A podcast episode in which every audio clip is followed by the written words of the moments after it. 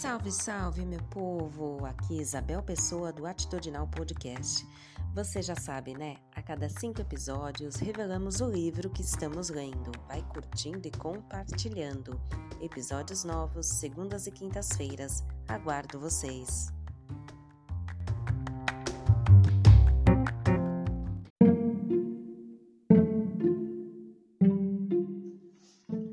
Hoje não.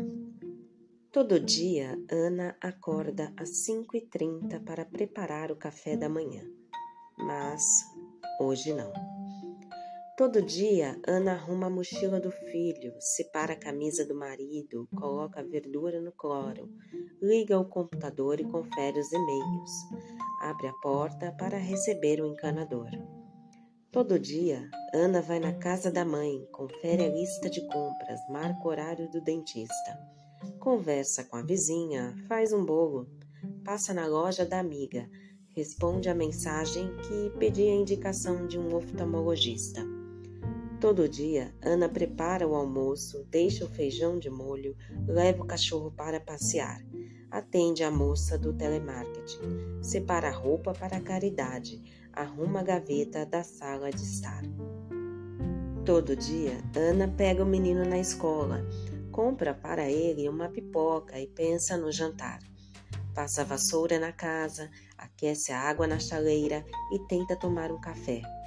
Faz reunião, acena ao filho que não, tira os farelos do sofá. Todo dia, Ana tira a carne do congelador antes de se deitar.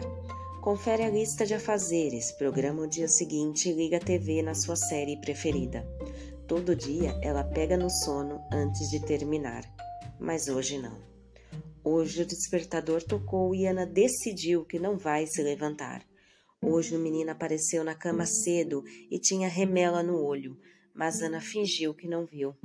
O marido foi trabalhar com a camisa de ontem, uma mancha na gola que ela não percebeu. O café tomou com calma, ligou a TV para a criança e o pijama não trocou. Hoje as amigas ligaram e Ana não atendeu.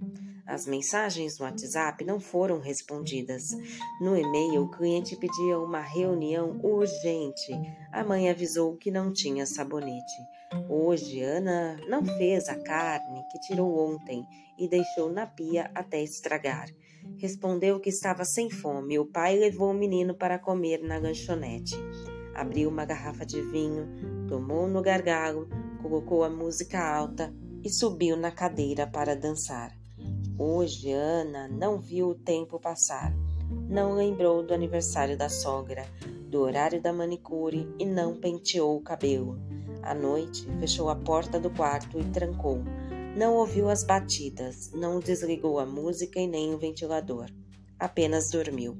No dia seguinte, ela se levantou às 5h30 da manhã e foi preparar o café da manhã.